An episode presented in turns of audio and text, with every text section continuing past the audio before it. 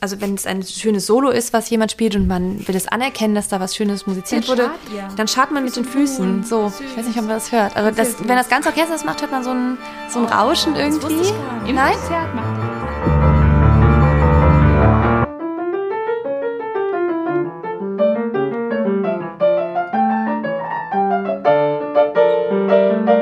Kunst und Kultur sind ein wichtiger Teil unserer Gesellschaft, klar.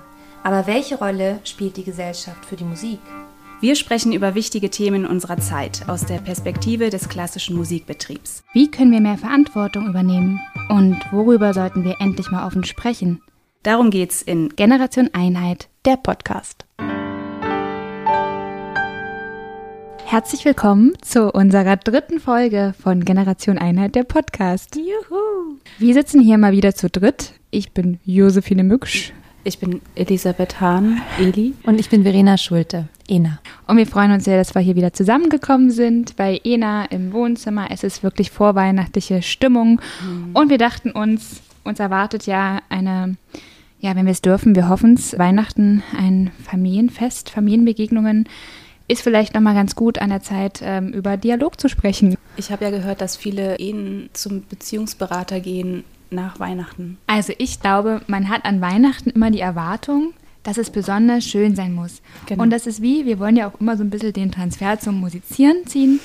Ich glaube, es ist genauso wie mit, wenn man ein Konzert spielt, dass man immer sich deswegen so stresst, weil man denkt, jetzt muss es besonders toll sein, anstatt zu sagen, einfach so wie immer spielen. Aber es muss fehlerfrei sein. Das ist die Erwartung, die man eigentlich nicht erfüllen kann. Und auch Weihnachten darf ja, muss eigentlich ohne Konflikte sein. Perfektionistisch. Ja, und es muss total harmonisch sein. Und an dieser Erwartung, glaube ich, zerbricht man dann. Weil es ist ja auch viel Zeit zu Hause und Vielleicht auch nicht die Ruhe und die Entspannung, dass man Ja. tatsächlich dann mal das Gespräch so führen kann, wie es nötig gewesen wäre. Weil natürlich irgendwie noch von außen Leute drauf schauen. Meistens Genau. ist man ja nicht nur ganz alleine mit der Kernfamilie zusammen, sondern dann sind die Großeltern noch dabei, die Schwiegerfamilien.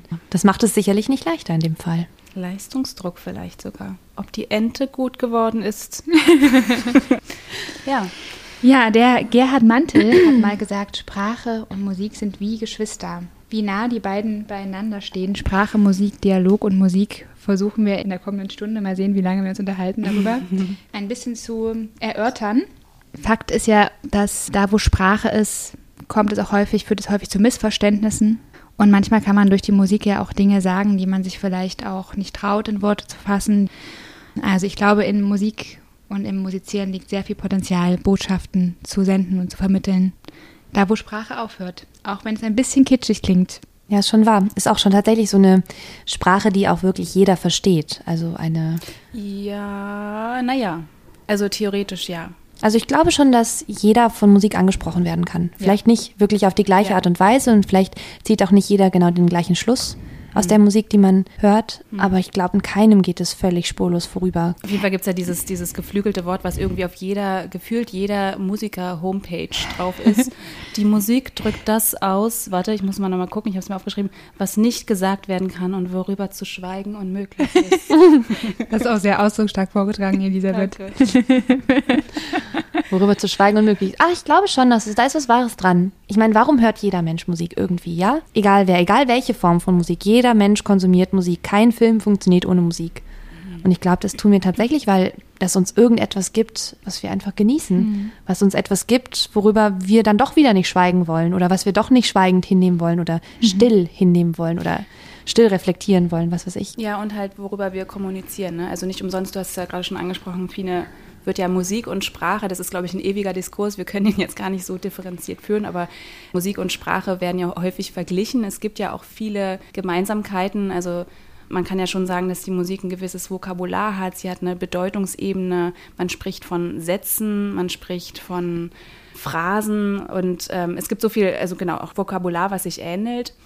Auf der anderen Seite ist Musik ja eben häufig viel uneindeutiger als Sprache. Also es sei denn, man vertont jetzt irgendwie ein Gewitter oder so, aber selbst das ist ja so ein bisschen metaphorisch. Also ich würde das vielleicht nochmal ganz so zusammenfassen, ähm, gerade um so ein bisschen einzuführen, auch in die The Thematik der kommenden Stunde. Also wir fragen uns, welches Potenzial in der Musik liegt als Ausdrucks- und Vermittlungsmedium. Wie können wir durch die Musik gesellschaftliche Botschaften kommunizieren? Wie können wir als Musiker Dialog schaffen, vermitteln im gesellschaftlichen Diskurs?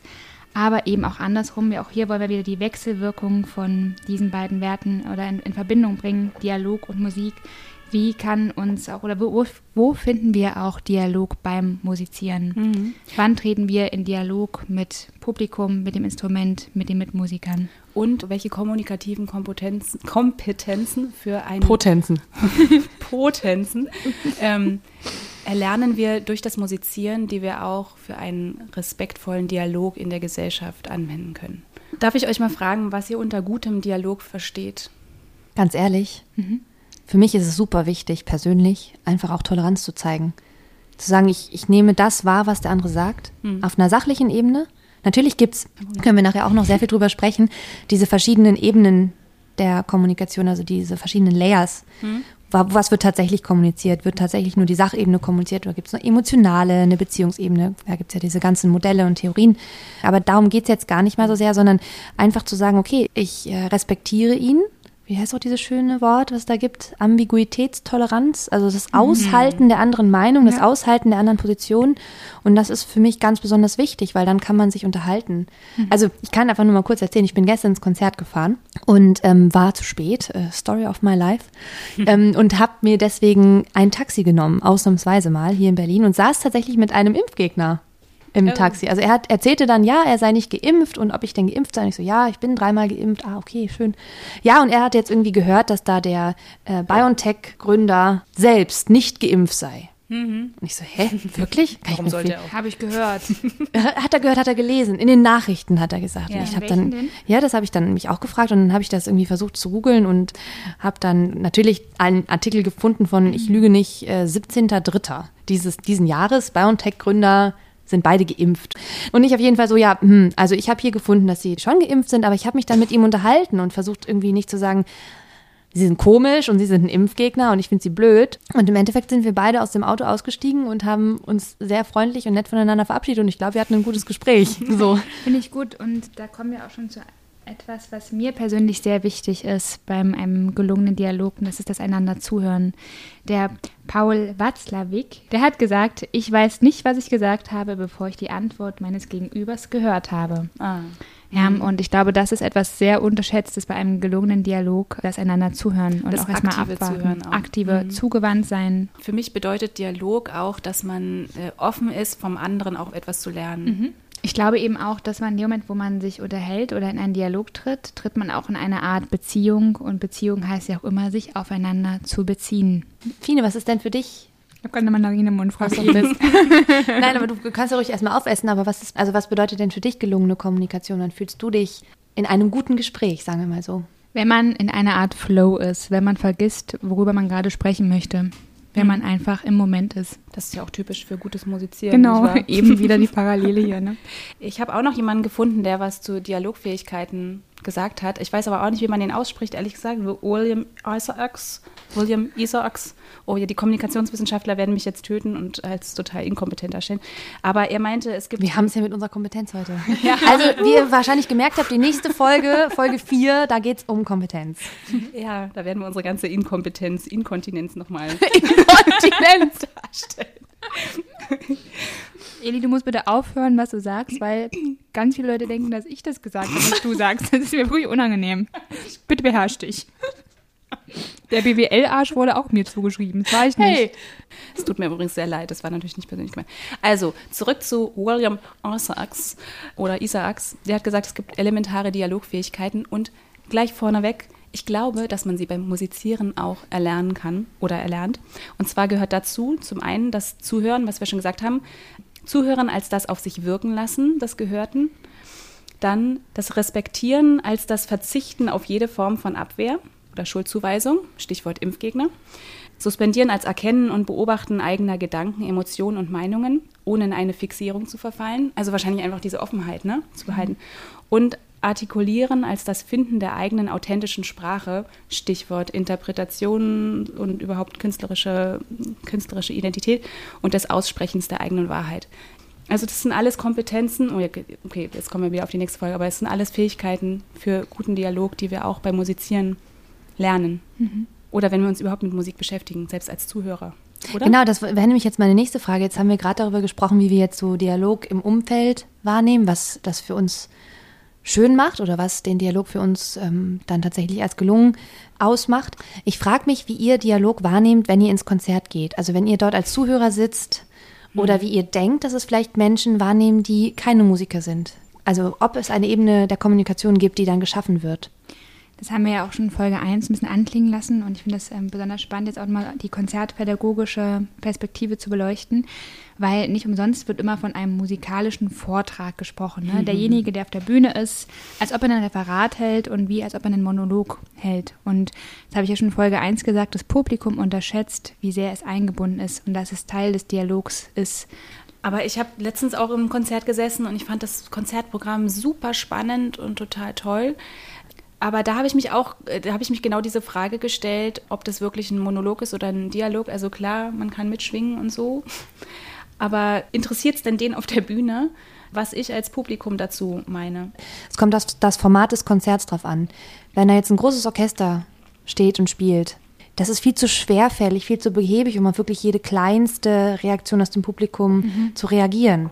Auch da gibt es Interaktion, die tatsächlich definitiv auch spürbar ist. Wenn ich jetzt aber ein ganz kleines Konzertformat habe, also eine kammermusikalische Besetzung beispielsweise, dann kann man da auf jeden Fall reagieren, dann kann man Blickkontakt aufnehmen. Also ich als Flötistin kann es auf jeden Fall, bei euch Pianisten ist es wahrscheinlich ein bisschen schwieriger, aber es ist auch möglich, man merkt die Blicke, man merkt auch, wie das Publikum reagiert. Und da kann man mitspielen, da kann man drauf eingehen. Aber beispielsweise auch, und das möchte ich jetzt ganz gerne wieder den Transfer zurück zu dem großen Ensemble, ähm, möchte ich jetzt hier mal leisten, zum Beispiel die Pausen nach den Sätzen einfach diese Ruhe. Wie lange hält der Dirigent noch den, den, den Taktstock hoch? Wie lange halten die Musiker ihre Instrumente noch oben? Hm. Wie lange ist das Publikum leise? Dieser magische Moment, wo einfach mal, ich weiß nicht, wie viel tausend Menschen in, einer, in einem großen Konzertsaal sitzen und geschwiegen wird und alle irgendwie dieses Gesagte, Gehörte, Gesprochene und auch wieder nicht, ja, das Schweigen. Hm. Ja, wahrnehmen, in, verarbeiten und. Hm. Und dann kommt der erste Huster. Und dann ist es vorbei. Oder ja, genau. Oder alle versuchen dann wirklich extra nicht zu husten. bis es dann endlich, endlich kommt die Entspannung und alle. Mhm. Das ist ja was, das, was wir niemals ergründen werden, warum es ausreichend eine Pause immer so ein Guste gibt. Ne? Als ob man so denkt, jetzt muss ich noch mal alles, alles, aus, alles aus mir rausholen. Aber vielleicht ist es die, die, der stumme Schrei, der stumme Schrei des Zuhörers, auch etwas sagen zu wollen. Vielleicht hat man es auch die ganze Zeit unterdrückt. Ja, vielleicht. Oh Gott, kennt ihr dieses von Loriot, dieses Hustkonzert? Ja, das ist der Hammer. Ja. Was mir ganz wichtig ist zum Thema Dialog zu sagen, ich glaube, dass man in der Kommunikation, das erlebe ich auch immer wieder, etwas hineinprojiziert, dass Missverständnisse deswegen entstehen, weil man denkt, was der andere denken könnte. Hm. Oder vielleicht auch eigene Vorerfahrungen in eine Beziehung, in einen Dialog hineinprojiziert. Und ich glaube, das findet sich auch ganz oft wieder im Konzert, dass man als Musizierender hineinprojiziert, was das Publikum jetzt gerade denken könnte. Oder über ein vielleicht auch schlechtes denken könnte, also so im Worst Case. Hm. Und das Vertrackte ist, dass sich das wiederum aufs Spiel auswirkt. Vielleicht kennt ihr das, dass man, also wenn man gut vorbereitet ist, ja, dann, ich glaube, in den seltensten Fällen geht man auf die Bühne und denkt, heute bin ich so richtig gut. und alle denken von mir, ich bin ganz toll. Dass es von einem selbst abhängt, was man in die Köpfe des, der Zuhörenden hineinprojiziert. Ne? Mhm. Ob man die Kommission jetzt als wohlwollende, zugewandte Jury erlebt, die sich freut, dass man jetzt spielt, oder ob man denkt, oh Gott, die denken, ich kann ja gar nichts. Ja. Ne? Eigentlich müssten wir doch auf die Bühne gehen und uns genau darauf freuen. In Dialog zu treten mit dem Publikum, in Dialog zu treten mit unseren Mitmusikern. Und genau dann sagen, hey, ich freue mich jetzt, ich mache da jetzt schön Musik und freue mich auf diesen Moment. Und auch, ich freue mich auch auf das Unerwartete. Also das, mhm. was schief geht, sage ich mal in Anführungsstrichen, ähm, oder das, was eben dann anders ist, als so, wie ich es geübt habe. Da habe ich mir nämlich auch im Vorfeld sehr, sehr viel Gedanken drüber gemacht. Ne? Was ist jetzt also Kommunikation auch im Ensemble während des Musizierens, mhm. also nonverbale Kommunikation. Und wenn dann das Konzert tatsächlich passiert, wenn das Konzert stattfindet, ist das ja eigentlich geprobte Kommunikation. Mhm. Wisst ihr, was ich meine? Also ich habe mhm. das ja davor die ganze Woche schon oder keine Ahnung wie oft äh, mit meinen Mitmusikern, mit meinen Mitmusikerinnen bereits alles geprobt. Wir haben ja schon geübt, wie das läuft mit der Kommunikation. Wir wissen ja ganz genau.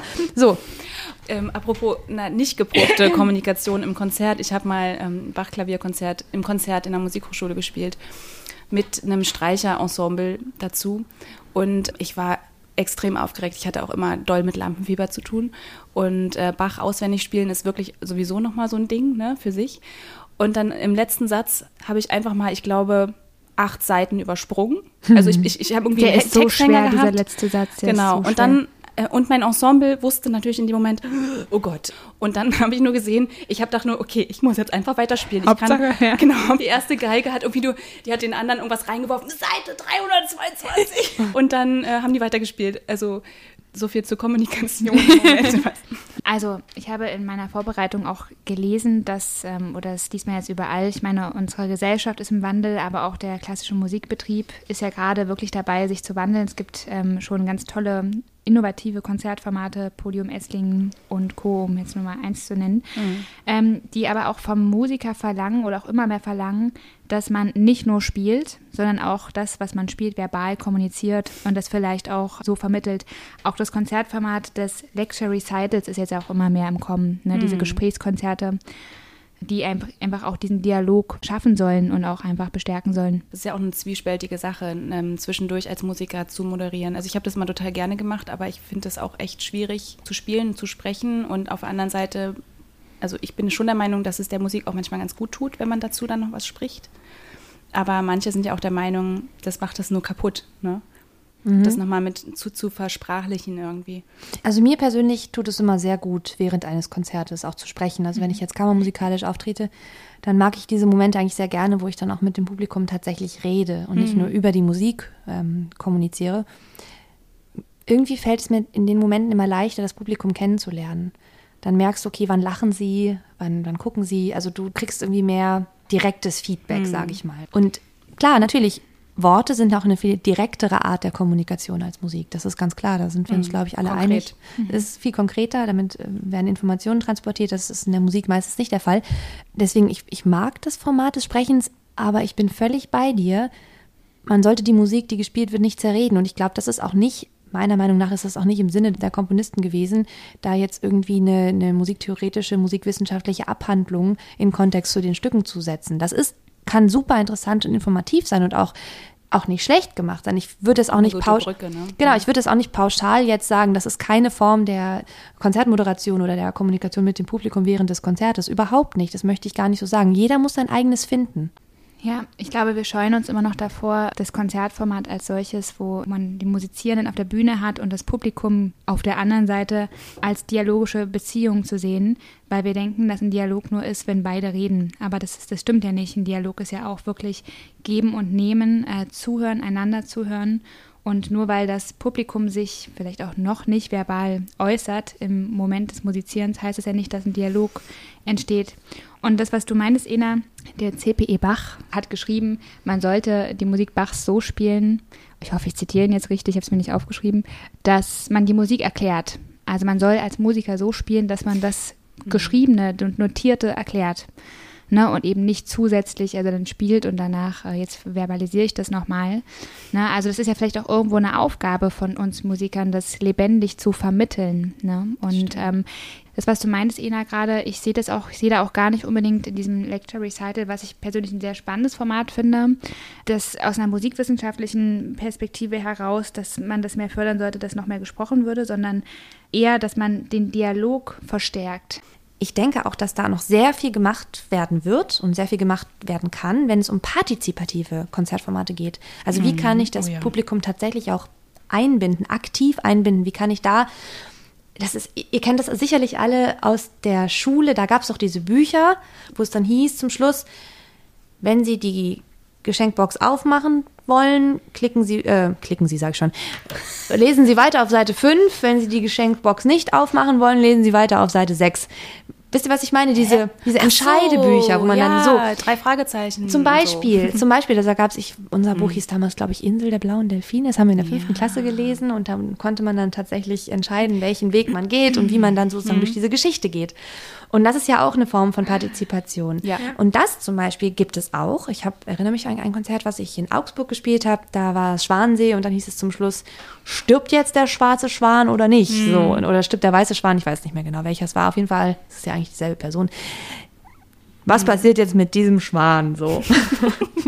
Und dann durfte das Publikum in der Pause abstimmen. Da wurde abgestimmt, was passiert mit diesem Schwan. So. Ja. Und dann wurde ein anderes Ende gespielt. Also das ist natürlich eine ganz einfache Form der Partizipation. Aber ich finde es cool, das ist ja wie bei den Schirach-Filmen. Genau, ne? richtig. Also ich muss sagen, ich habe noch nie in meinem Leben ans Fernsehen eine SMS geschrieben, da habe ich es gemacht. Da habe ich dem ZDF geschrieben. Ja, ich finde es voll das gut. war dieses ähm, da konnte ich mitgestalten, ob der jetzt wieder verhaftet wird. Ich war letztens im äh, Wettbewerbsfinalkonzert des Chordirigentenpreises vor zwei Wochen oder so. Und da konnten wir, also zum einen gab es einen Publikumspreis, da konnte ich mit abstimmen. Leider war ich zu spät mit dem Zettel, ich habe mich nämlich verquatscht, dann konnte ich doch nicht abstimmen. Oh nein. Ja, das ich, ich bin noch hin, ich bin noch an alle Ecken gerannt. Aber jetzt erzählen, du konntest mitgestalten. so, ja, Stichwort Kommunikation. Genau, und ähm, es war so spannend, weil wir wussten ja nicht, wer gewinnt. Und äh, du musstest richtig aktiv zuhören, was man natürlich sonst auch macht, aber ja, es war irgendwie spannend, weil es war viel interaktiver als so ein normales Konzert. Obwohl Klar, bei jedem, Wettbewerb- Hm? bei jedem Wettbewerb ein Publikumspreis ist schon auch eine Form der Interaktion Genau. und der, der Partizipation. Und da muss meiner Meinung nach noch viel mehr erforscht werden, viel mehr drum experimentiert werden, dass da noch andere neuartige partizipative Konzepte entwickelt werden, um das Publikum mit einzubinden. Ich glaube, das ist eine ganz tolle, tolle Sache. Riesenpotenzial. Ich denke auch. Und das ist, kann da super passiert sein. aber auch schon einiges. Genau. Natürlich, Mhm. absolut. Ich wollte nur noch mal sozusagen ein bisschen zusammenfassend sagen, was ich habe mir nämlich vorher Gedanken gemacht, tatsächlich, was können wir als Musiker, weil wir ja immer in der Erklärungsposition sind, welche Wichtigkeit haben wir für die Gesellschaft? Also zum einen, man lernt beim, was ganz wichtig ist für den Dialog, auch in der Gesellschaft, für eine gute Kommunikation, Empathie, sich einfühlen. Jede Stimme im Musikstück hat ihre Bedeutung. Jede Stimme ist wichtig. Wenn wir mehrstimmige Musik haben, Konflikte sind in Ordnung. Jedes Musikstück hat einen Konflikt, hat zwei verschiedene Themen, die miteinander duellieren, die miteinander in Dialog treten. Und es muss nicht immer zu einer Lösung dieses Konflikts kommen, aber man, die, diese Stimmen in der Musik setzen sich miteinander auseinander und kommen dann irgendwie vielleicht zu einer Einheit oder so. Und was auch noch wichtig ist, finde ich, für einen guten Dialog ist, dass man sich auch unterordnen kann. Also beides. Man kann den Ton angeben, man kann seine Stimme durchsetzen. Das ist wieder Stichwort gemeinsam musizieren. Unterordnen finde ich kein schönes Wort. Man kann vielleicht Ähm, sich mitziehen lassen. Okay, ja. Man kann gekauft. mitgehen. Man kann sich führen lassen. Genau, richtig, dass du sagst, genau. Dass man vielleicht äh, die zweite Geige auch spielt mal. Du meinst vielleicht, dass man vorankommt, indem beide auch mal einen Schritt zurückgehen. Genau. Interkultureller Dialog finde ich auch nochmal ganz spannend, weil ähm, auch hier können wir, gibt es so viele tolle Projekte, wo über das Musik und durch die Musik wirklich Grenzen aufgebrochen werden, auch mentale Grenzen oder auch einfach Vorurteile überwunden werden. Und ähm, ganz spannend, ich habe auch letztens von einem Projekt gelesen, wo auch ähm, Kinder unterschiedlicher Religionen miteinander in einem Chor singen. Hm, ja, und ja, das- ähm, das finde ich zum Beispiel ganz toll. Und das zeigt ja auch einfach, dass, ja, natürlich gehört da jetzt auch wieder das Thema Einheit, ne, Hm. was da so mit reinspielt, aber dass man auch einfach den Dialog schafft, obwohl man aus unterschiedlichen Ländern kommt, unterschiedlichen Religionen anhört und dass Musik genau da Dialog schaffen kann. Es gibt ja, genau, es gibt tatsächlich mehrere dieser, ich glaube, da gibt es verschiedene Begriffsmöglichkeiten, äh, interkulturellen oder transnationalen Orchester, Klang, Körper und so weiter. Es gibt zum Beispiel auch in Berlin das Trickster Orchestra. Das mischt halt auch sozusagen die typische, äh, die klassische europäische Kunstmusik, aber auch mit anderen Kunstmusiken aus der ganzen Welt oder auch mit äh, zeitgenössischen Einflüssen, mit, mit populärer Musik und so. Und die sind richtig gut. Es gibt auch eine Plattform, ich weiß nicht, ob ihr die kennt, Outer National. Das ist von der Journalistin Elisa Erkelenz die eben das so sehr kritisiert, dass wir hier einfach unsere europäische Kunstmusik, die sogenannte Kunstmusik, einfach als die Klassik bezeichnen. Ne? Und alles andere ist Weltmusik. Ja. Und schon allein der Begriff Weltmusik, darüber könnte man jetzt irgendwie wahrscheinlich schon drei Stunden erzählen. Ich merke schon, Weltmusik- Eli redet sich in Rage. Genau, weil, weil wir gar nicht anerkennen, dass es ebenso andere Kunstmusiken auch gibt. Und auch der Begriff Kunstmusik ist ja völlig, ist ja ein schwieriger Begriff, ne? weil Popularmusik ist auch eine Kunstmusik. Ne? Und dass wir ähm, viel zu sehr in, einer, in unserem hiesigen Klassikbetrieb viel zu sehr ähm, auf Monolog gepolt sind. Und so. Du meinst, dass wir im Prinzip die unsere Kultur im Prinzip einfach nur übertragen auf, auf, auf, auf etwas anderes genau, oder auf und eine dann andere sind wir Form. wieder beim, beim Thema Monolog, dass da zu wenig Offenheit ist, dem anderen auch zuzuhören und das vielleicht da einen gemeinsamen Weg zu finden. Da gibt es natürlich auch schöne Projekte. Als ich damals in Stuttgart gearbeitet habe, da haben wir In einem Orchester, ne? in einem Orchester, genau, das war eine sehr schöne Zeit. Grüße nach Stuttgart an dieser Stelle. Studi.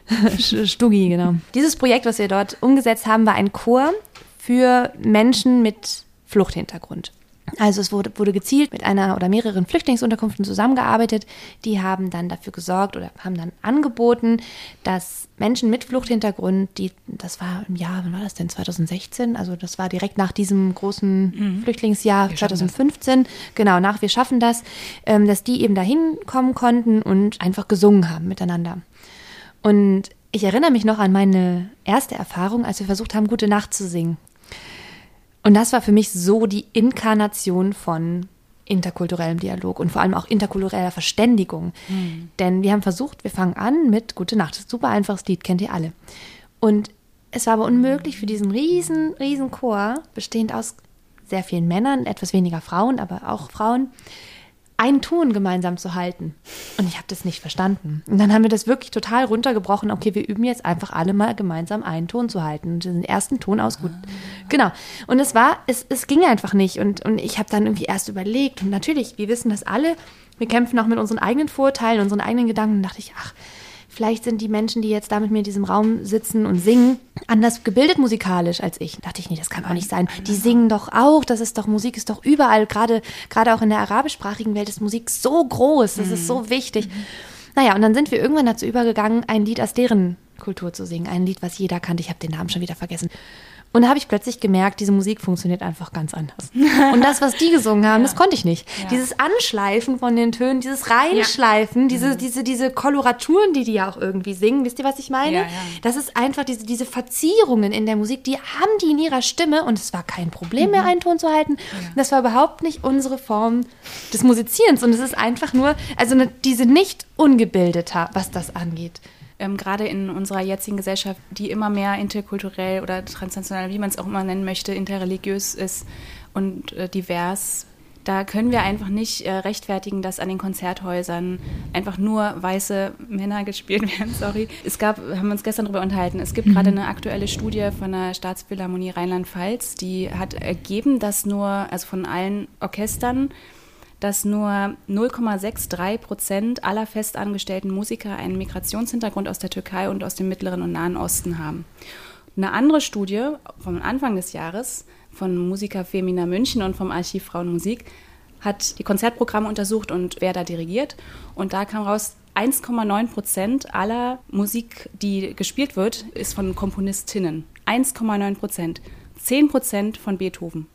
Muss ich mir Ja. vorstellen. Wahnsinn. Und 7% Dirigentinnen äh, haben die Konzerte dirigiert. Ja. Und die Hälfte der Gesellschaft ist weiblich.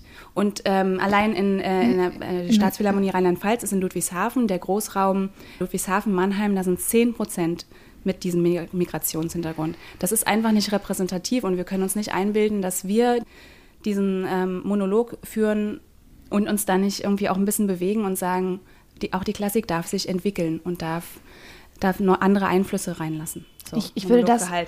Ich würde das ganz gerne aber dennoch auch nochmal kontrovers betrachten, denn als Konzertveranstalter, selbst wenn du ein Konzert veranstaltest, was zu sehr viel Prozent, sagen wir 80, 90 Prozent staatlich subventioniert wird, musst du dennoch auch versuchen, Besucher anzuziehen und den Laden voll zu kriegen. Ich muss gucken, dass ich die Leute anziehe. Das muss ich machen mit großen Namen. Und wenn ich nicht die großen Künstler habe, die ich mir eventuell nicht leisten kann oder die großen Künstlerinnen, dann muss ich eventuell große Komponisten auch aufs Programm schreiben. Und das Problem ist, wir sind noch nicht da angekommen, dass Komponistinnen diese Magnetwirkung haben, um das Publikum anzuziehen. Ja, aber irgendwo musst du anfangen. Gerade als, Richtig. als feste Institution, die staatlich sowas von viel Geld ge- bekommt, Richtig. musst du anfangen. Und da möchte ich jetzt daran anknüpfen, weil die Lösung ist ja nicht zu sagen, okay, das und das ist der Grund, warum der Konzertveranstalter, die Konzertveranstalterin das so macht und deswegen geht's nicht anders. Also ich bin immer ein großer Freund davon, Lösungen zu finden, anstelle zu sagen, okay, das und das und das ist schlecht ähm, und es geht nicht anders, weil ist so, sondern wie, wie löst man es? Und ein, ein Weg dahin zum Beispiel ist tatsächlich, das habe ich auch schon in einer vorangehenden Folge bereits angesprochen,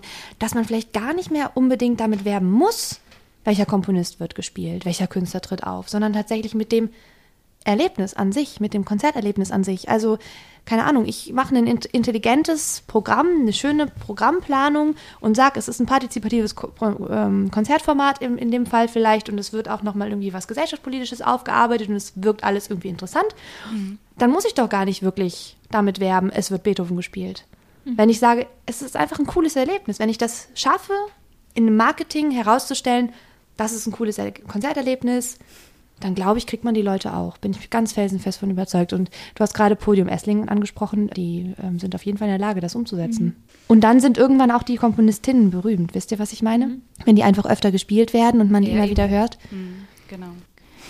Ich, äh, ich habe ein Zitat gelesen von einem Musikwissenschaftler, Peter Faltin. Ich weiß schon wieder nicht, wie man den ausspricht. Vielleicht, vielleicht heißt er auch Peter Fulton oder Peter Faltin. Zeig mal, wie, wie sieht ähm, das aus? Peter Faltin. Zeig mal. Oh, ich bin Musikwissenschaftlerin, so ein bisschen. Ich sollte das her? eigentlich wissen. Ich glaube, das? ich muss gucken, ob ich das rausschneide oder Du bist nicht, nicht ein bisschen Musikwissenschaftlerin, du bist... Hier unten, Entschuldigung.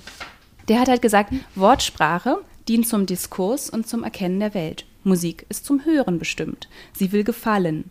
Wortsprache zielt auf das Denken und das Handeln, Musik berührt die ästhetische Dimension des Menschen. Wortsprache macht gebildet und klug, Musik macht betroffen und glücklich. Finde ich überhaupt nicht. Widerspreche ja. ich Ihnen in jedem Punkt. Ja. Wahnsinn. Also ich meine, es gibt Einfach doch auch mal nicht gut, was du da gesagt hast. Es gibt Peter. auch Gedichte, Peter. die dich berühren, oder? Was ist, was ist das denn für ein Quatsch? Oder nicht nur Gedichte, auch Literatur, die also auch Wortsprache, sogar Reden. Ich habe sogar schon Reden gehört, wo ich fast heulen musste. Ja, voll. Oder keine Ahnung, geh allein schon in die Theologie. Muss ja nicht naja, und, unsere christliche Religion und Musik sein. ist ja nicht nur, ähm, berührt nicht nur, also es macht nicht nur schön und glücklich. Also nee, was hat er gesagt? Nicht schön und glücklich. Betroffen. Betroffen und glücklich. Ja. Und Musik funktioniert auch mit, mit Wort. Und das was ist denn das Form, die Form des Lied, Form des Lieds? Quatsch. Ja. Nein, der nein, Herr Peter. Für Peters Aussage. Wir sind hier direkt an der Turm, Turmstraße. Berlin Hotspot. Ich blicke direkt auf einen Kran. Vielleicht ist es aus dem Zusammenhang gerissen, dieses Zitat. Aber ja. das Zitat war, ist lustig. Ja. Zitat ist gut, wir stimmen ihm nicht zu, definitiv, alle drei. leider nein, leider gar nicht. Ja, nachdem wir uns jetzt ja wirklich damit befasst haben, wie Musik auch Dialog ermöglichen kann in der Gesellschaft, wollen wir vielleicht auch nochmal uns damit befassen, wie Dialog auch in der Musik und beim Musizieren stattfinden kann. Da habe ich auch ein Zitat von Andreas Dörne. An jeder lebendigen Musiziersituation lässt sich beobachten, dass der Musizierende direkt mit der Musik kommuniziert. Er lässt die Musik zu sich sprechen, kann aber auch nicht anders und sollte auch nicht anders, als sich selbst mit seiner eigenen Körper-, Gefühls- und Gedankenwelt in sein Spiel einzubringen und somit selbst zur Musik zu sprechen, um sogleich wahrzunehmen, wie sie darauf reagiert und so weiter. Angestoßen durch Kommunikation beginnen beide Welten, die des Musikers und die der Musik, sich zu einem gemeinsamen Fühlen und Denken zu verschmelzen. Was ganz gut den Dialog beschreibt. Es gibt ja auch das dialogische Musizieren und auch monologische Musizieren, was er in diesem Kapitel auch ähm, näher erörtert. Mhm. Aber ähm, immer wieder, was wir auch schon in Folge 1 besprochen haben, kann man ja in der Musik erkennen und auch beim Musizieren, dass ein Dialog stattfindet äh, zwischen Musiker und dem Werk, auch allein schon auch zum Instrument, zum mhm. Publikum und es auch überall eine Rückwirkung gibt und eine gegenseitige, wechselseitige Beeinflussung.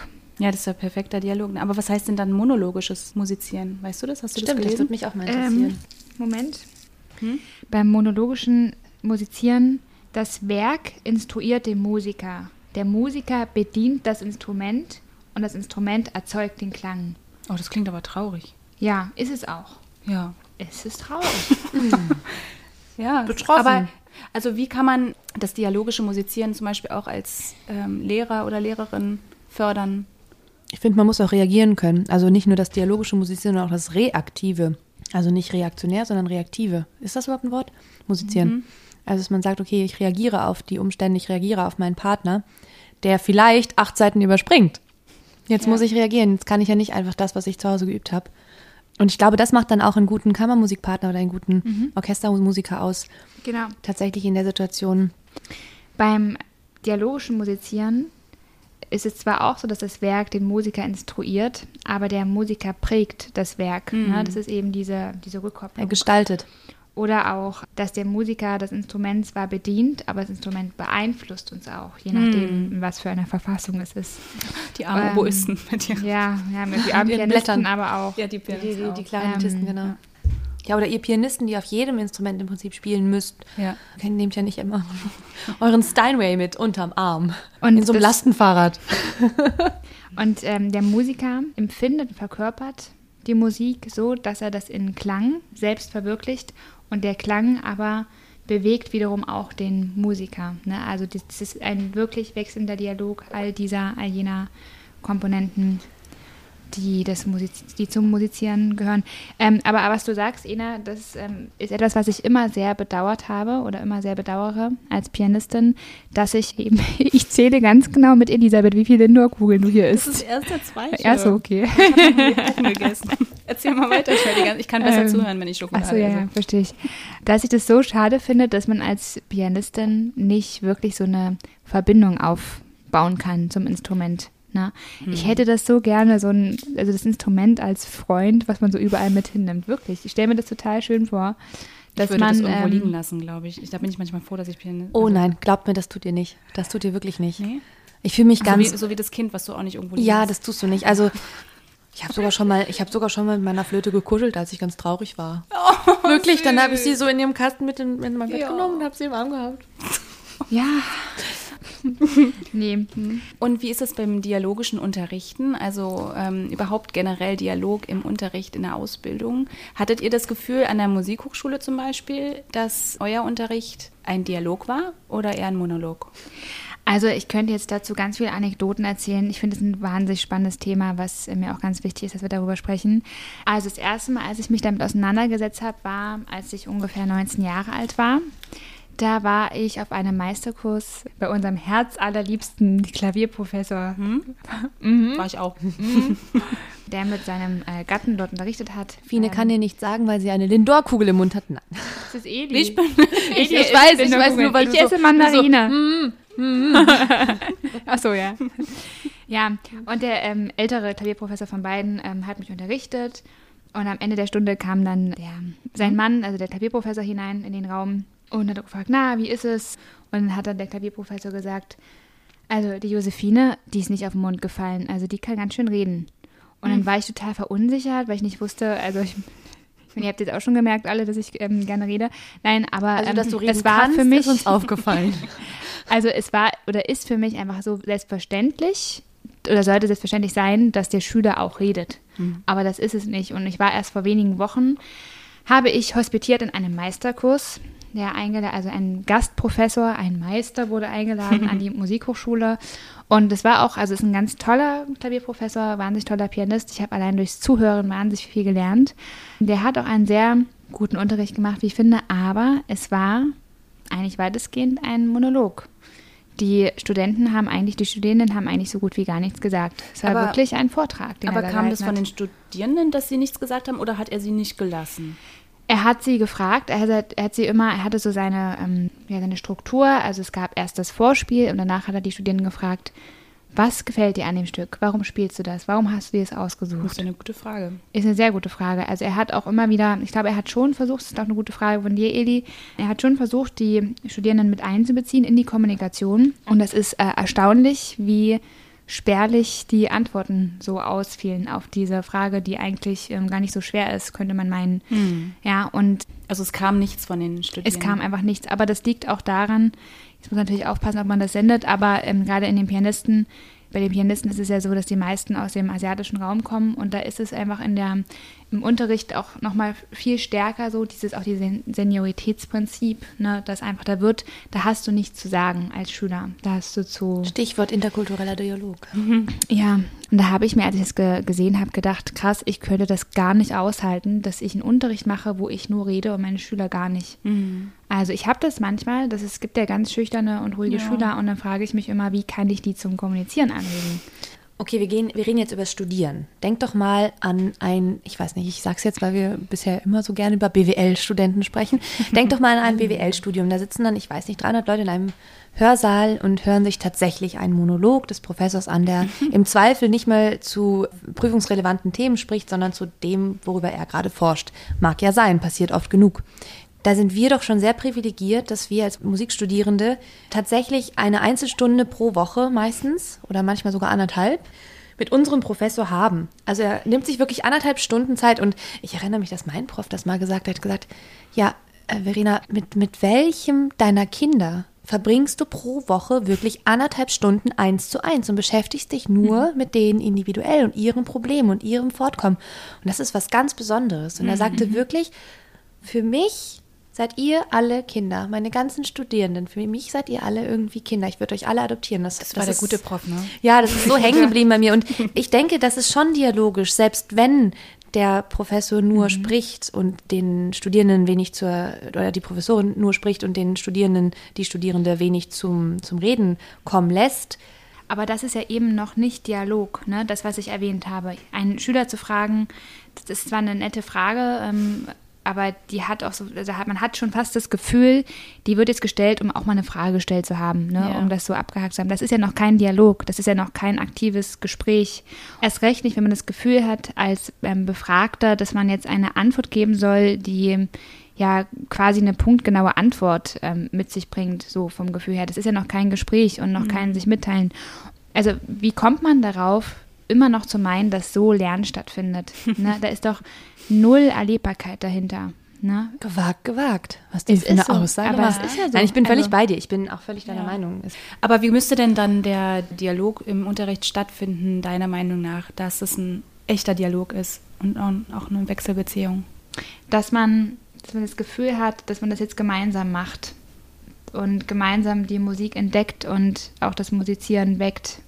Und ähm, ich glaube, dass die Aufgabe des Lehrers dabei auch ist, das erfahrbar zu machen und nicht zu erklären, so ist es, ne, merkt ihr das jetzt, sondern hier haben wir Musik und wie können wir das jetzt ähm, zusammen erfahren. Ne? Und so findet dann das Lernen vielleicht auch statt. Du formst ja deine Künstlerpersönlichkeit, egal ob es jetzt im, im ersten Jahr Klavierunterricht ist oder im, im weiß ich nicht, zweiten Masterjahr. Mhm. Es ist total egal. Es geht ja tatsächlich darum, dass da jemand dir gegenüber sitzt, der sich mit Kunst beschäftigt, mit Musik. So, und diese Künstlerpersönlichkeit, die forme ich ja nicht allein nur technisch. Es geht ja tatsächlich um, um die Musik an sich. Also um das, was dabei in mir passiert, dabei, was, was ich von mir auch als Künstler, wie du sagst, beim dialogischen Musizieren wieder mit einbringen möchte, was ich von dem Komponisten nehme, höre, wahrnehme und zurückspiegle. Und mhm. das ist wieder das, was ohne Dialog in meinen Augen überhaupt nicht geht. Genau, vielleicht ist es da auch wichtig, dass ähm, auch die Lehrenden, egal ob man jetzt kleine Kinder unterrichtet oder, oder Studierende, dass man selber als Lehrer offen ist für die Konzepte des Schülers, also für die Herangehensweise des Schülers. Weil es muss ja nicht genau meine Herangehensweise sein. Ne? Mhm. Also ich kann ja. ja. in dem Moment auch sagen, okay, der macht das ja ganz anders als ich, aber okay, so kann man es auch machen. Genau. Und das ist eben das, was ich ähm, vorhin schon angesprochen habe, dass ich ähm, das oft erlebt habe in einem Unterricht, dass der Lehrende dann eine Frage gestellt hat, aber eine punktgenaue Antwort erwartet hat.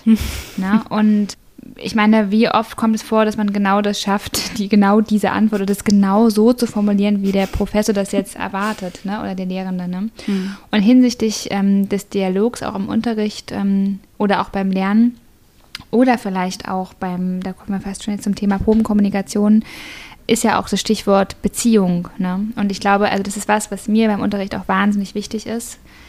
Die Beziehungsebene und, ist auf jeden Fall sehr dominant bei der Kommunikation. Ja. Mhm. Also bei der Botschaft, die tatsächlich transportiert wird, also. überwiegt der Beziehungsanteil, wenn ein Beziehungsanteil vorliegt. Mhm. Deswegen ist es auch so einfach, wenn man gerade in einer ganz frischen Beziehung ist, sich zu unterhalten, wenn man tatsächlich Informationen austauscht. Wenn man dann schon auf jahrelange, äh, eine jahrelange Geschichte zurückblickt, ist es tatsächlich immer sehr schwer, die Informationen, die der andere tatsächlich vermitteln möchte, zu hören. Mhm. Man hört oft das Ganze drumherum. Ich glaube, ähm, um nochmal zur Unterrichtssituation ähm, zurückzukommen, ich glaube, das ist schon einfach sehr schwer, einen Dialog zu schaffen, auch als Lehrer. Weil es natürlich vielleicht für viele Lehrende leichter ist, ähm, einen Monolog zu führen, wenn man denkt, okay, jetzt ähm, erkläre ich das und ja, aber dabei ist es ja gerade das Schwere, ne, in den Dialog zu treten und das dann eben den Inhalt erfahrbar zu machen über die Beziehungsebene. Das ist ja auch schon allein, wenn du äh, Mutter oder Vater bist und deinem Kind etwas erklärst, warum es etwas tun soll oder nicht ähm, natürlich bin ich in dem Moment, habe ich mehr Erfahrung, aber das Kind sagt dann vielleicht trotzdem, nö, ich weiß es trotzdem besser als du. Das Kind muss ja vieles auch selber erfahren. Das ist ja auch im, im Instrumentalunterricht auch so. Ne? Klar bist du im Moment der, die erfahrenere Lehrerin, die Expertin, aber trotzdem bringt ja das Kind dann auch seine eigene Erfahrungswelt mhm. mit rein. Mhm. Aber wie geht man damit um? Ich glaube, ganz wichtig ist einfach die Fähigkeit des Lehrenden, sich das, den Gegenüber hineinzuversetzen. Sei es das Kind mhm. oder sei es halt eben der erwachsene Mensch, der da als Studierende ähm, an der Universität ist. Und auf Augenhöhe. Genau, auf Augenhöhe. genau, einfach mal zu sagen, okay, was empfindet derjenige oder wie fühlt er sich jetzt in dieser Situation? Und das ist natürlich manchmal schwerer und manchmal leichter, ganz klar. Ich glaube halt eben nicht, ich würde mich zum Beispiel als Lehrerin auch nicht ähm, als Expertin sehen, sondern wirklich als Vermittlerin. Dadurch, dass ich studiert habe, habe ich zumindest versucht, so viel wie möglich zu erfahren über die Stilistik, über den Komponisten, darüber, mhm. was ähm, eine gesunde Spieltechnik ist und so weiter und so fort. Ne? Und ich muss das jetzt aber, und das ist meine Aufgabe, vermitteln. Und ich muss es nicht nur so vermitteln, dass das Kind das versteht oder der Schüler das versteht, sondern so, dass er damit selber weiterarbeiten kann.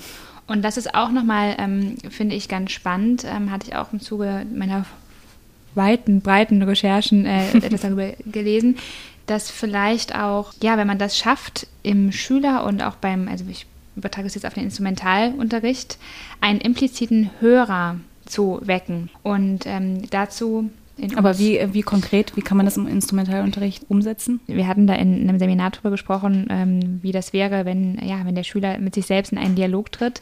Das hatte ich mal ausprobiert. Das war ganz beeindruckend, aber auch sehr süß, zum Teil sehr, wirklich sehr lustig. Mit den Schülern, mit den kleinen, ähm, kleinen Genau, und zwar ähm, habe ich das gleich mal ausprobiert mit Maya. Maja spielt gerade Schneeflöckchen, Weißröckchen. die hat ähm, das auch ganz, ganz schön vorgespielt. Und dann habe ich sie danach gefragt oder habt ihr gesagt, stell dir mal vor, Maja, du bist jetzt deine Lehrerin. Was würdest du zu dir sagen? Sie ist sofort drauf eingesprungen und es hat ihr wirklich eine Wahnsinnsfreude gemacht. Sie hat dann auch gleich so eine Art Rollenspiel mit sich selber äh, gemacht und ist wirklich in einen Dialog mit sich getreten, hat es auch immer laut, also versprachlicht. Und dann hat sie, also die Lehrerin ähm, aus ihr hat gesprochen, Maja, das war schon ganz gut. Aber ich möchte gerne noch mit dir an deinem musikalischen Ausdruck arbeiten. Die Schneeflöckchen, die fallen nicht runter wie Elefanten, sondern wie Federn. Und das Interessante, was sie hat, und das hat mich so beeindruckt, sie hat dann irgendwie doch immer das angesprochen, was ich zum Beispiel auch total schön fand oder wo ich auch dachte, vielleicht ähm, hier und da hat sie manchmal noch gestockt und dann hat sie gesagt, Maja, stell dir vor, das Stück ist ein Fluss, das muss immer weiter fließen. Oh. Also sie hat dann ihre eigenen Bilder so äh, ja, verwendet. Aber siehst du, aus diesen Aussagen kann man ja selber eben als, als, als Lehrer dann auch wieder für sich total viel lernen. Ne? Mit diesen Ausdrücken, die ja so schön sind. Mhm dann kannst du, wenn du dich selber ins Klavier setzt, auch wieder, das ist doch der perfekte Dialog eigentlich. Ja, eben. Dass du selber auch davon Und weißt. meine Bilder sind, müssen nicht ihre Bilder sein, ne? Ja. Also ich finde es total spannend, dass du es ansprichst und ich denke jetzt irgendwie an uns, wenn wir, als wir geübt haben und da muss ich aber wieder eine andere Sache nochmal ansprechen. Ähm, ich weiß, wir, wir driften hier total ab, aber diese, dieser innere Zuhörer finde ich gerade bei Entschuldigung, dass ich das jetzt mal so explizit sage, aber ich glaube, sehr viele weibliche äh, professionelle Musiker Musikerinnen haben da einen, also meine Mama nennt es immer den Wolf, den inneren Wolf, der sich zuhört. meine Mama sagt immer, hör dir doch nicht mit deinen Wolfsöhrchen zu. Oh, wie süß. Ey, die habe ich auch, die Wolfsöhrchen. Oder? Immer und das ist nämlich auch dieses, also ich glaube, wenn du dann mal, mal mit Studentinnen darüber sprichst, das wäre auch mal eine interessante Studie, das würde ich gerne mal machen, wie die sich dann selbst unterrichten. Und ich glaube, dass die sich zum Teil zerreißen in der Luft. Ja, da gibt es auch schon ganz tolle Experimente zu. Also ja, ja auch beim Musikpädagogik-Wettbewerb eingereicht. Ne? Mhm. Also könnt ihr euch mal zeigen zeigen. Mhm. Und ja. das ist nämlich eben das, wo ich mir da denke, okay, wir müssen uns auch realistisch zuhören lernen. Genau, das ist ja genau. toll, wenn man das so schon so früh lernt, genau. sich zum einen ähm, wohlwollend, aber auch kritisch gegenüber. Genau, und nicht ja. nur und uns nicht nur in der Luft zu zerreißen. Das ist ganz wichtig. Ja, und was mir auch nochmal ganz wichtig ist, dass unser Gedanke ja auch eben ist, aufzuzeigen, wo wir als Musiker und Musikerinnen und auch Pädagoginnen eben gesellschaftliche Werte über die Musik vermitteln können. Und gerade Stichwort Dialog glaube ich, dass es da wahnsinnig viel Potenzial gibt im Musikunterricht, sei es an der Schule als auch im Instrumentalunterricht. Weil, ähm, du hast ja vorhin schon angesprochen, ne, mit deinem äh, Professor, wann hat man schon mal hm diese Chance, dass man eine halbe Stunde oder eine Stunde, ne, auch wenn man jetzt in die Musikschule geht, so eine eins zu eins Situation hat. Und, Fast schon eine Therapiesitzung. Ähm, ist es manchmal auch. Man ist manchmal auch Coach, ja, mhm. ist man auch als oder Berater, als Instrumentalpädagogen. Und dass ich eben also immer wieder auch denke, die Kinder können auch oder die Schüler können auch durch den Instrumentalunterricht lernen, miteinander zu kommunizieren und auch eben in Dialog zu treten mit sich selbst, aber auch mit dem Instrument, aber auch mit dem Lehrer, ne, dass man eben diese Beziehung hat. Und da merke ich auch immer wieder, dass zum Beispiel das also auch Stichwort Zuhören, das ist eben auch nicht selbstverständlich. Zum einen sind es so manche Kinder nicht gewöhnt zu Hause, dass ihnen zugehört wird. Genau. Ja, das muss man sich auch wirklich mal überlegen, gerade in der Corona-Pandemie bin ich manchmal, habe ich das Gefühl, die Einzige in der Woche, wo die Kinder hingehen und erzählen sie mir was und da höre ich, bin ich vielleicht die Einzige, die denen auch mal wirklich zuhört. Mhm. Und Oder auch andersrum. Familie mit vielen Kindern, das kann auch genau, schnell vorkommen. Ja. Und andersrum, da lege ich auch sehr viel Wert drauf, dass ähm, wir einander zuhören, auch im Unterricht. Ne? Dass wenn, die, wenn der Schüler was sagt, aber auch wenn ich was sage, wenn wir uns vorspielen, Musik machen, dass wir eben auch darauf auch wirklich hören, hörend hören.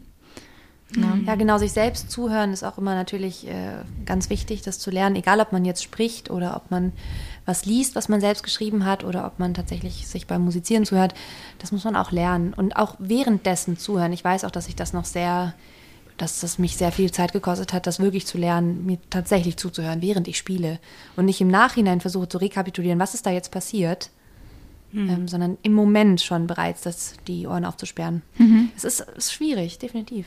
Ja. Ich glaube halt einfach, dass ähm, gutes Kommunizieren oder auch einfach ein gelungener Dialog nicht selbstverständlich ist. Es ist irgendwo auch eine Kompetenz, die man erlernen muss, kann, darf. Und ich glaube, dass wir da eben ähm, in der Musik auch, ähm, dass es da einfach ein sehr großes Potenzial dafür gibt, das zu Kommunik vermitteln. Kommunikationskompetenz nennt ja. man das. Mhm. Und dass es auch ähm, authentisch ist.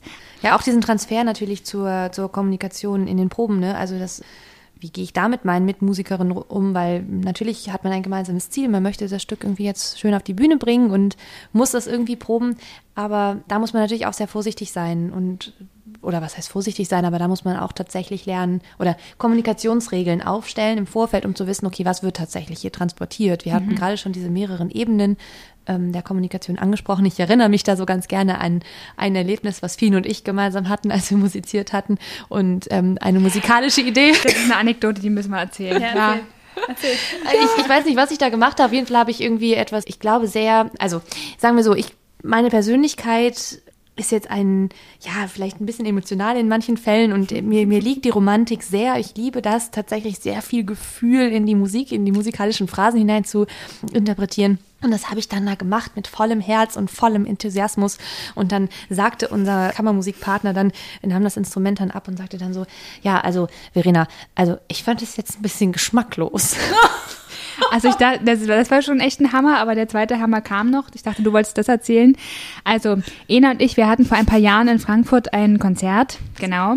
Wie hieß der nochmal? Ist ja ein Das egal. war genau das. Oh, das war, I, I know, das I war ja, ja, mhm. erinnerst dich. Ähm, es war ein Trio von Beethoven, was wir gespielt haben. Und ähm, ganz, ganz netter Mensch, der mit dem wir musiziert ja, haben. Wirklich, wirklich nett. Und jedenfalls war es so, ähm, wie es ja oftmals dann auch im professionellen Kontext ist, man hat nicht viel Zeit zum Proben. Genauer gesagt, wir hatten unsere einzige Probenmöglichkeit war am Konzerttag selbst, am Vormittag. Wir haben gerade, wir waren intensiv am Proben und auf einmal fingen Bauarbeiter an, irgendwelche Steine durch den Saal zu tragen.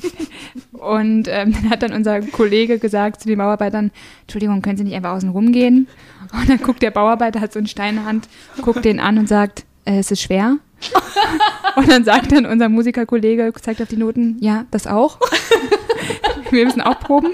Das stimmt, das war echt, das war wirklich witzig, ja. Das hat er selbst gesagt.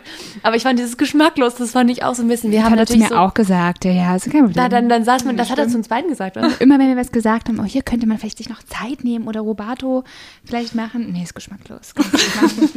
geschmacklos. Ja, richtig gut. Ja, ich meine, das hat ja, das ist ja nicht bös gemeint gewesen. Es ist, ist ja auch eine Geschmacksfrage. Das ist ja auch richtig. Und da muss, müssen Fien und ich ja auch lernen, das richtig zu hören und nicht zu sagen, okay, der findet jetzt prinzipiell, was wir machen, geschmacklos mhm. oder, oder nicht stilistisch oder wie auch immer, sondern es ist einfach nur so diesen Moment. Aber trotzdem ist das so ein Wort, was wir in dem Moment beide, glaube ich, ziemlich einheitlich als irgendwie ein bisschen auch verletzend wahrgenommen haben. Ja. Genau. Es ist einfach so die Frage, wie man das kommuniziert. Und ich glaube, da sind auch immer Ich-Botschaften besser, von, aus meiner Perspektive. Ja. Wenn man zum Beispiel ich sagt, empfinde es als geschmacklos. ja, ich weiß es nicht so, oder ich nehme oder, wahr, dass du geschmacklos Oder ich würde das vielleicht einmal anders ausprobieren. Das ist zum Beispiel Ja. immer eine gute Sache. Oder, oder, oder ich fühle mich in der Situation vielleicht nicht ganz wohl mit dieser Stelle. Oder ich habe noch nicht so meinen Weg gefunden. Weißt, wisst ihr, was ich meine? Das hat zum Beispiel auch eine ganz, ganz, ganz tolle Kollegin von mir aus Stuttgart, die hat das immer super schön formuliert, auch wenn sie dann noch mit mir noch eine Stelle machen musste, sagt ja, fühlst du dich da wohl? Und ich fühle mich da noch nicht so ganz wohl. Und können, meinst du, wir können das schaffen? Oder lass uns doch nochmal probieren, dass wir eine gemeinsame Klangfarbe finden. Das fand ich total schön. Da habe ich so Konjunktiv auch benutzt. Genau, und ich habe aber so viel gelernt von ihr. Einfach dieses, das ist schon mal eine Form der Kommunikation, die dich mit einbezieht. Ne? Also man holt dich ab auf deinem Stuhl, streckt dir die Hand aus und sagt, komm, wir gehen diesen Weg jetzt gemeinsam. Ja, Stichwort Dialog im Orchester, was ähm, Edi und ich natürlich nicht so gut beurteilen können, weil wir die im Orchester gespielt haben. Aber es ist dennoch ein sehr spannendes Thema. Ich habe meinen Cousin Ulrich Hoffmann gefragt, den ich bald, den kann man bald Dr. Ulrich Hoffmann nennen. Er promoviert gerade. Und zwar in Sprechwissenschaften und hat äh, vor, ich glaube, vor einem Jahr ein, bei einem hochinteressanten Projekt mitgewirkt. Und zwar mit dem Orchester Concerto Köln, ein Barockorchester. Und ja, er wurde eingeladen, um äh, sich nicht nur mit Rhetorik in der Musik gemeinsam mit den MusikerInnen zu befassen, sondern eben auch, um über Dialog im Allgemeinen zu sprechen und auch darüber zu sprechen, wie kommunizieren wir gemeinsam unter uns Musikerinnen beim Proben, während des Musizierens, wie können wir ähm, miteinander in einen Dialog treten. Und das ist ganz spannend, was er für Erfahrungen gemacht hat. Das würden wir gerne kurz vorspielen. Ich glaube, es ist viel Missverständnis da, viel gegenseitiges Nicht-Verstehen oder Nicht-Verstehen wollen, was natürlich dazu führt, dass verschiedene Teile des Orchesters beim Musizieren ganz andere Gedanken im Kopf haben, ganz andere Ziele im Kopf haben. Ähm, wenn es aber ein Miteinander musizieren soll, vielleicht auch ein Miteinander kommunizieren, wie auch immer dann, dann man das bezeichnen möchte, ist es vielleicht wichtig, dass sich alle Teilnehmenden über die Ziele des Kommunizierens durchaus bewusst sind. Ein großes Thema sehe ich hier Feedback, Feedback gegenseitig geben, Feedback nehmen können auch. Wer kommunizieren muss, muss einfach lernen, Feedback zu geben und zu nehmen. Das ist so einer der, der Grund, Gesprächsskills, die man eigentlich lernen sollte, wenn man versucht, bewusst zu kommunizieren. Ich denke, er spricht da definitiv einen sehr wichtigen Punkt an. Ähm, In jedem Arbeitsumfeld braucht man natürlich eine Kommunikationskultur, ganz klar.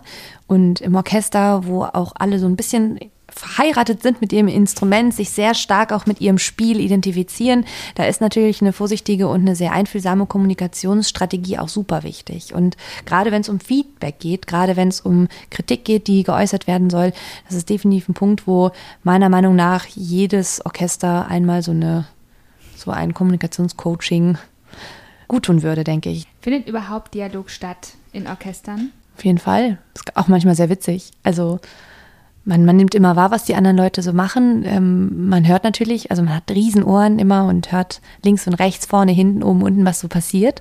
Und dann gibt's ja auch dieses, zum Beispiel, wenn irgendwie mal was schiefgegangen ist, dann, weiß ich nicht, ich heb dann mal meinen Fuß und sag, ups, sorry, ich habe hier einen falschen Ton gespielt oder so. Und wenn einer anderer was, genau, oder wenn einer was Schönes spielt, dann, dann scharrt man so mit den Füßen oder es kommt immer darauf an, wo derjenige sitzt. Wenn er weit weg ist, dann äh, scharrt man, also wenn es ein schönes Solo ist, was jemand spielt und man will es anerkennen, dass da was Schönes musiziert Dann wurde, scharrt ihr. dann scharrt man mit so den ein Füßen. So, Süß. ich weiß nicht, ob man das hört. Also Sehr das, wenn das ganze Orchester das macht, hört man so ein, so ein Rauschen Oh, das irgendwie. wusste ich gar nicht. Im Nein? Konzert macht ihr das? Machen wir auch im Konzert. Ja, also im Konzert natürlich weniger und nicht ganz so laut, aber in den Proben auf jeden Fall. Das klingt dann irgendwie so, auf dem Boden nur mit den Füßen.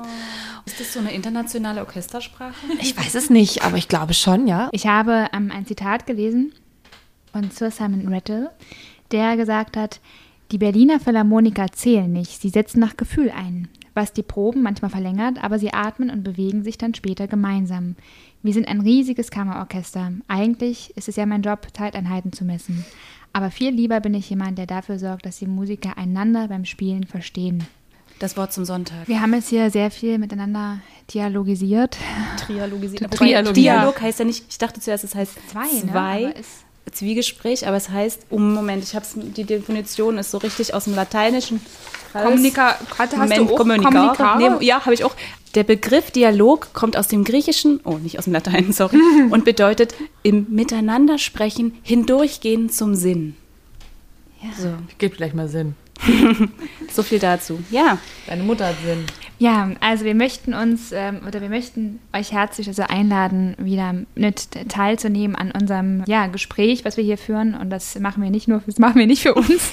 Die, kennt ihr noch die Lehrer, die immer gesagt haben, das macht das ja nicht für mich. Jetzt kommt ihr. Wo wünscht ihr euch Dialog beim Musizieren oder im Unterricht? Und was ist für euch gelungene Kommunikation? Ja, vielen Dank mal wieder fürs Zuhören. Ich hoffe, wir haben nicht zu monotrialogisiert, wie auch immer. Und vielen, vielen Dank wirklich für diese unfassbar tollen Briefe. Herzlichen Dank für euer zahlreiches Feedback zu unserer letzten Folge. Gerne möchten wir auf ein paar eurer Nachrichten an dieser Stelle auch Bezug nehmen.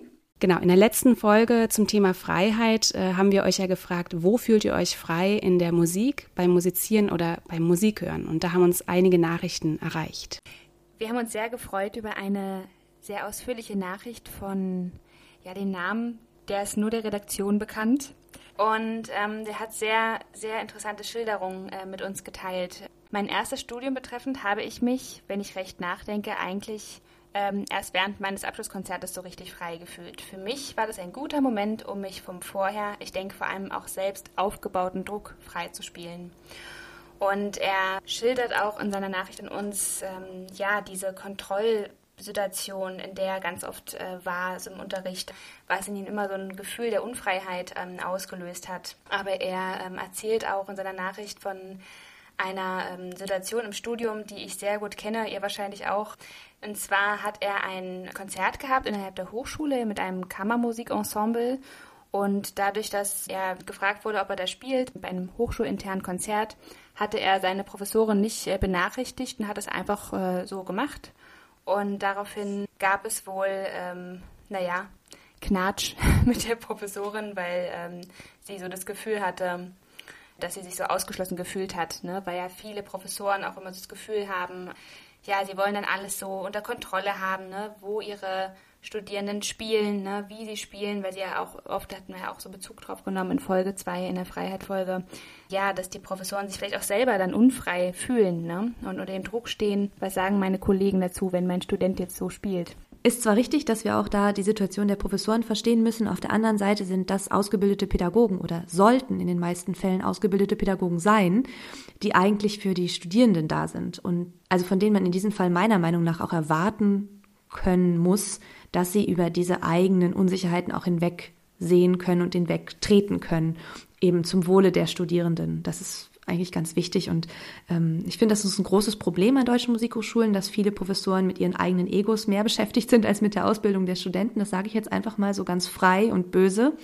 Es gibt andere Fälle, definitiv, aber es ist einfach noch ein sehr altes System, wo viel noch meiner Meinung nach verbesserungswürdig ist. Nochmal ganz kurz der Kommentar, ausgebildete Pädagoginnen häufig ja nicht sind die Professoren häufig nicht pädagogisch ausgebildet. Diese Überkontrolle, die führt dann eben dazu, dass man, ähm, dass man im Kopf auch vielleicht nachhaltig unfrei wird. Also ich kenne das auch, dass man sich immer wieder dann selbst fragt, okay, was würde der Zuhörer, was würde mein Professor jetzt denken?